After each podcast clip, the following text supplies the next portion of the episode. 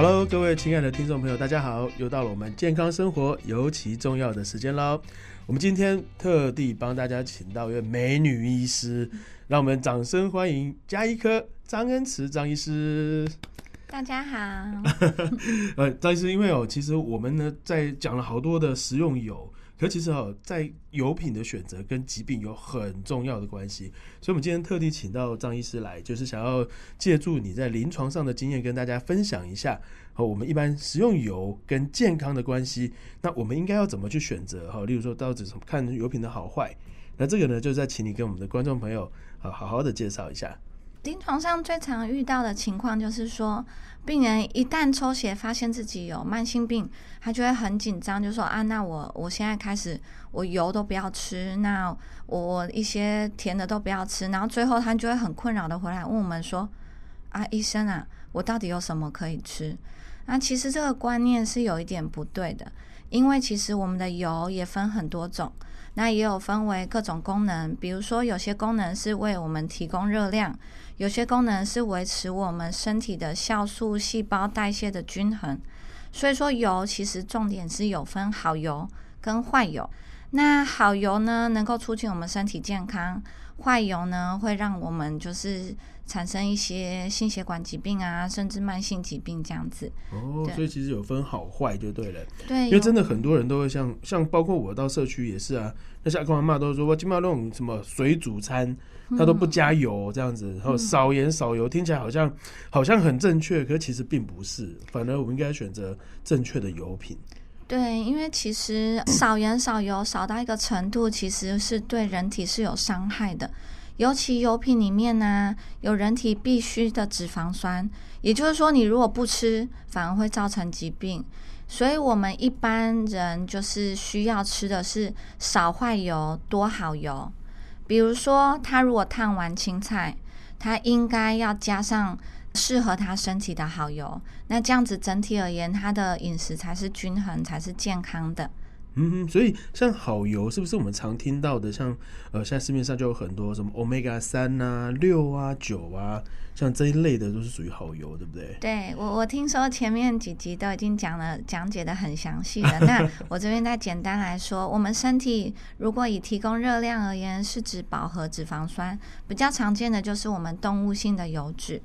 那我们植物性的油脂里面，则是富含不饱和脂肪酸。不饱和脂肪酸的意思是说，它里面还有分为我们人体需要的必需脂肪酸，跟单元不饱和脂肪酸，也就是我们的 omega 九。它是人体可以合成，但是 omega 九如果你额外补充，对身体有好处。那另外刚刚提到的三跟六是指说，我们人体没有办法合成，我们一定要吃进来。那吃进来的话，我们身体会在利用它。它在利用 omega 三跟 omega 六的时候呢，它有比例。也就是说，其实有一句话，我们呃医界有一句话说，我们 omega 三跟 omega 六的比例啊。是百病之源。如果你的比例正确，啊，身体就会健康；如果比例失衡了，就容易产生其他的慢性疾病。哦，所以说除了好油三六九以外，那我们其实在选择用油的比例，哎，也是一个学问。哦，所以那一般你刚刚说就大概是比例的话呢，大概是一比多少？其实这都有标准的建议。那对于一般的健康成年人，我们建议的标准是一比一比。三比一点五，它的顺序是三，omega 三、omega 六、omega 九跟饱和脂肪酸。所以说，大概我们我刚提到特别提到的那个所需的必需脂肪酸是三跟六的话，它就是一比一。嗯然后 omega 九的话就是它们的三倍。哦，三跟六是一比一。对。然后 omega 九就是三倍。对。那这两个的差别就是三跟六是不饱和脂肪酸。然后九的话是单元不饱和脂肪酸。对，然后三跟六听起来我们是必须那个是多元，没关系，大家不用记。其实现在油品它的标示上面都会写得很清楚。是。大家在买油的时候，你可以回家看一下，你先看一下你家里常用的油，嗯哼，哎，它里面的比例是什么？比如说台湾最常用的大豆油，哎，它蛮好的，它里面有三、有六、有九，算是一个蛮平衡的油啊。里面六跟九的比例，六比较多一点。九稍微少一点，三大概几趴，大概七趴左右。那所以说，我们如果用大豆油来煮饭，那我们大概这餐煮完青菜以后呢，我们再把含 omega 九的油加入我们的饭里面，餐后再额外口服补充 omega 三，这样就可以了，这样就很均衡。嗯哼，所以也就是说，我们其实，在选择油品上面，不一定只买一种单一的油。反过来呢，有几种做法哈，要么就是我们三六九的油都可以先备妥，然后我们大家一起混合使用，或者是我们也可以选择现在市面上有很多厂家都已经帮我们做好的调和油，这样的调和油也对我们的身体健康是很有帮助的。哇，这个是很重要的资讯。对的，台湾人大部分都是吃单一油品。但是其实，在我自己当医生以后，家里常备的油是蛮多种的。我自己煮饭调味料很少，调味料就只有盐跟日本酱油。嗯，可是呢，我的油品很多种。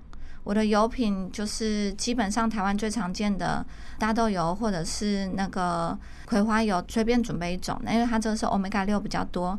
那接下来台湾的苦茶油，或者是家里冰箱有时候我们会备一点鱼油，药用鱼油，或者是健康食品用的鱼油都可以。这样一餐搭配下来蛮容易的。那如果说大家真的记不起来，其实调和油就是它帮你配好了，照身体正常的比例配好。现在。很方便，就好像我们常常说五蔬果，结果蔬菜汁都帮你配好了，是一样道理。你就只要这样子很简单的吃下去，今天就均衡了。天天五蔬果，所以天天也要有三六九这样子，是对，这个口号很不错。所以也就是说，哈我们医师其实给我们很棒的建议，就是我们必须要什么有意识的选择油品。但是其实要怎么样才可以是就有意识的选择油品？对，其实这要稍微需要一点技巧，但是我们刚刚已经说了，不需要技巧的方式就是你就买已经帮你调好的。对，那但是有一些有一些人他还是想要，比如说每种油风味不一样，还是想要增加风味的话，那你就是每种油都要备一点。那你家里当时有的油，你就把它翻过来，它后面会标三六九，那你就照那个来煮饭，其实不会很难。九跟六相对安定，比如说我们最常用的大豆油、葵花油，我一般是拿来炒菜。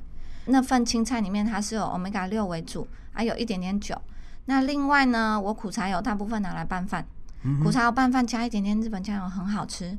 那最后呢，餐后或者是你有凉拌沙拉，因为 omega 三它它比较活性化，它不能预热，也就是说你它必须要是凉的食物，或者是你要单独。就是用口喝一杯这样子，所以餐后或者是哎，你有凉拌的青菜啊，或是凉拌的一些山药或什么，你就把你的含欧米伽三的油倒上去，这样就可以了。是，所以听众朋友有没有看到，你要吃的跟我们恩慈医师一样哈，大概你就可以他长得跟他一样，肥泡泡又咪咪，这个很重要。哎，其实。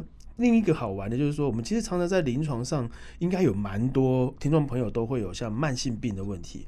那很多时候呢，遇到慢性病的人呢，他可能就不知道到底我该不该继续吃油，或者我应该要注意哪一些的才是比较重要的哈。所以这个也是趁着今天这个机会，我们好好来请教一下我们恩慈医师。刚刚我所说的那个比例是对于一般健康成年人。那如果以慢性病而言，台湾最常见的慢性病就是一些心血管疾病或脑血管疾病。心血管疾病。对，心血管或脑血管疾病的话，这一类的长辈或者是成年人，我比较建议的是要很小心的减少坏油的摄取，嗯最好都不要吃到。最好都不要吃到，比如说反式脂肪，对，比如说饼干，比如说那些东西，其实里面有一些含酥油，那些都尽量少。油炸物品，对，那我们饮食以原型食物为主以外，那它里面可以把欧米伽三的比例提高。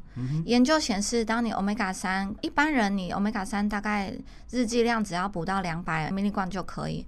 可是，如果是已经研究显示已经有心血管疾病的病人，建议拉到一千，就一般人的五倍。对，所以说你必须要另外补。这样的病人有时候就建议干脆一颗口服鱼油。对对对，大概就。也就是说，他除了一般自己已经帮他配好的这种三六九食用油以外，他可以额外再去补充一些 omega 三的来源的心血管疾病。那这个是针对心血管疾病的人这样。那其实现在有很多人呢，他也是像受到肾脏病之苦，对不对？尤其是肾脏病哦，医生可能就跟你说那个不能吃，这个不能吃哦。所以有很多听众朋友，他们也都不知道到底针对肾脏病人应该怎么样才可以去帮助他们。对，台湾是喜肾大国，对。没，错，其实肾脏疾病在油脂的摄取是非常重要，因为肾脏疾病的病人，大家一定听过，他们蛋白质不能吃太多没，错，因为他们怕产生氨，所以他一定要先吃他的蛋白质。可是喜肾的病人，他很容易消耗热量，嗯他很容易变瘦，但是你一瘦就会虚弱，嗯也就是说，他每一天的总热量又要拉高，但是我蛋白质、肉啊那些又不能吃，那怎么办呢？对啊，你这样等于就是说，又不能吃太多，但是呢，你又不能够一直瘦下去，所以反过来又要要求他吃很多热量。嗯哇，那张又热量来源不就很多都是由油脂来了吗？对，所以一般呢、肾脏病的病人油脂的摄取量其实建议的量比一般人高很多，他一天可以吃到总热量的三十趴。那总热量的三十趴里面呢，比一般人高了大概快两倍。那这样子的情况下，他油品的选择就很重要喽。嗯如果我这三十八吃到都坏油，都吃错了，那对身体的影响就很大，。也是加倍上去，对，，这很可怕。等于是说，反而针对肾脏病的人，他更需要选择一个适合他的健康的油品，否则的话，他可能对他的伤害影响会更严重。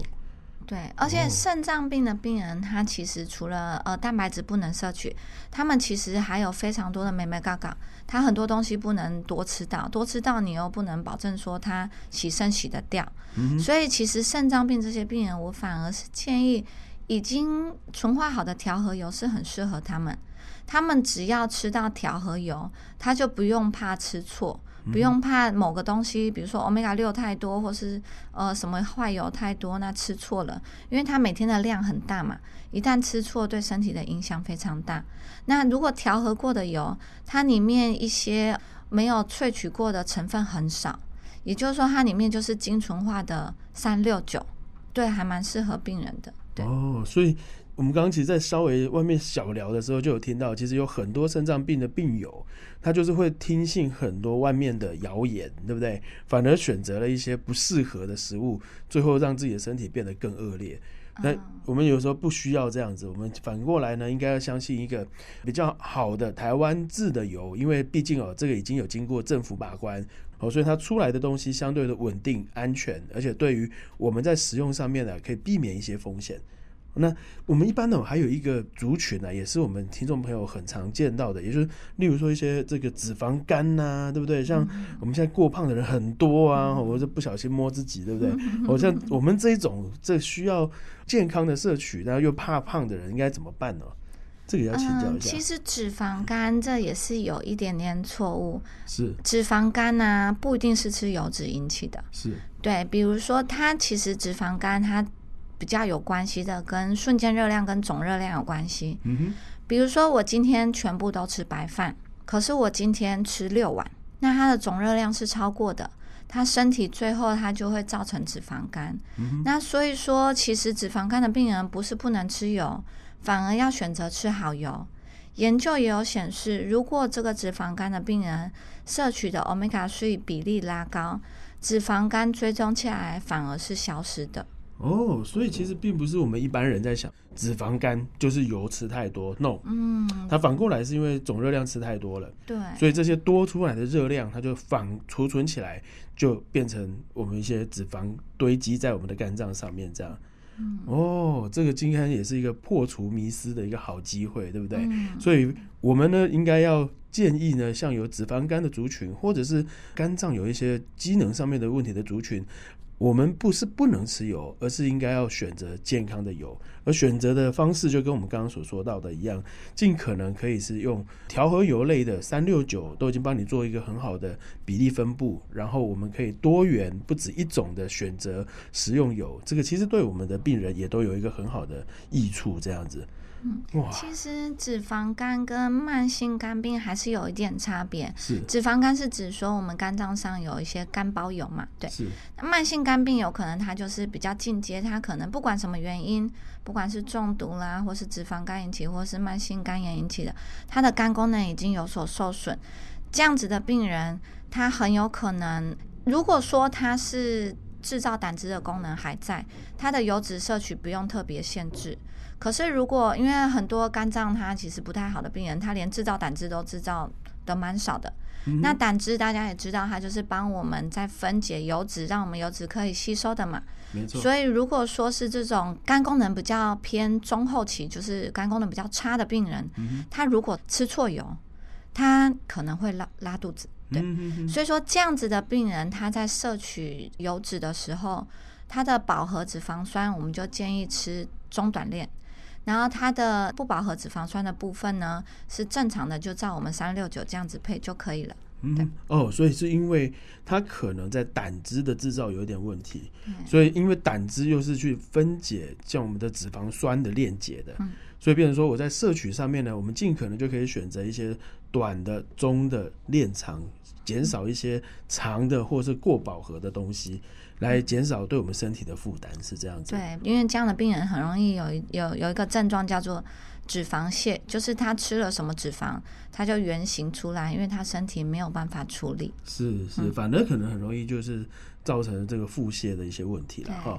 哇，这今天好精彩哦！嗯哦，这果然是医师还有很多这个秘辛要可以跟我们分享哈。所以你看，各位听众朋友，我们今天就介绍了很多的内容，包含说嘞，我们并不是叫大家都不要吃油，你才会比较健康，错，反而你要选择是健康的好的油品。好的油品包含三六九啦，像大豆油啦，哦，然后芥花油啦、葵花油啦，这些其实都是一个非常好的国产的食用油。那这些都是我们可以在日常生活里面去帮助我们用最简单的方式，然后来控管我们健康的油品。那我们今天非常谢谢恩慈医师哦，百忙中抽空过来跟我们听众朋友做很多的分享。那我们最后谢谢我们的恩慈医师，也跟我们观众朋友说拜拜。